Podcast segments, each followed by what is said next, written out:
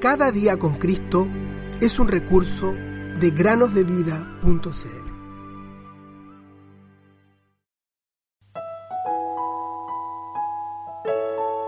Dios es nuestro amparo y fortaleza, nuestro pronto auxilio en las tribulaciones. Salmos 46, 1.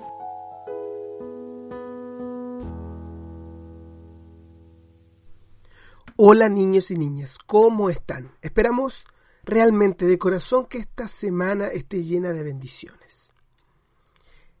¿Sabían niños que los israelitas solo podían comer ciertos tipos de pescado? Ellos solo podían comer aquellos peces que tuvieran aletas y escamas, los cuales eran considerados limpios. El resto, considerados inmundos, no se podían comer.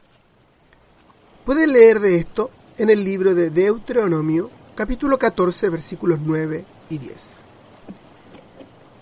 Pareciera que la razón de esto es que las escamas cubren por completo a un pez, manteniéndolo limpio, de manera que, aunque vivan siempre bajo el agua, esto no les hace daño, de manera que las escamas les funcionan como un tipo de protección. Para poder comerlos también debían tener aletas. No debían simplemente ser arrastrados hacia donde los lleve la corriente, sino que debían ser capaces de nadar a donde quisieran. En ciertos ríos uno puede ver peces que nadan contra la corriente buscando su alimento. Los cristianos debemos ser como los peces limpios. Y sin lugar a duda, Dios ha puesto esto en su palabra con el fin de enseñarnos una importante lección.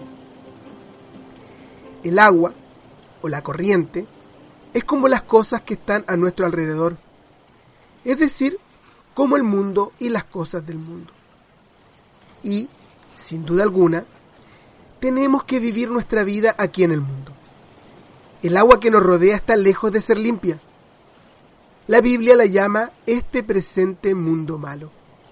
Gálatas 1.4.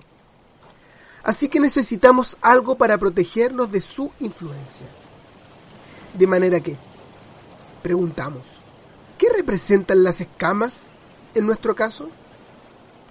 Una gran protección que tenemos a nuestro alcance es el conocimiento de la palabra de Dios y la obediencia a ella. ¿Con qué limpiará el joven su camino? Con guardar tu palabra. Salmo 119, 9. La oración también es una forma de estar protegidos. Buscar diariamente la dirección de Dios por medio de la oración nos preservará del mal que nos rodea. Estas son nuestras escamas. Entonces, se preguntarán ustedes, ¿cuál es el significado de las aletas? Bueno, estas pueden representar nuestro poder para desplazarnos, lo que nos permite ir en la dirección correcta. Y esta siempre será en contra de la corriente, siempre la dirección correcta del cristiano será en contra de la corriente del mundo. Pues no hay nada en el mundo que pueda ayudarnos en nuestra vida cristiana.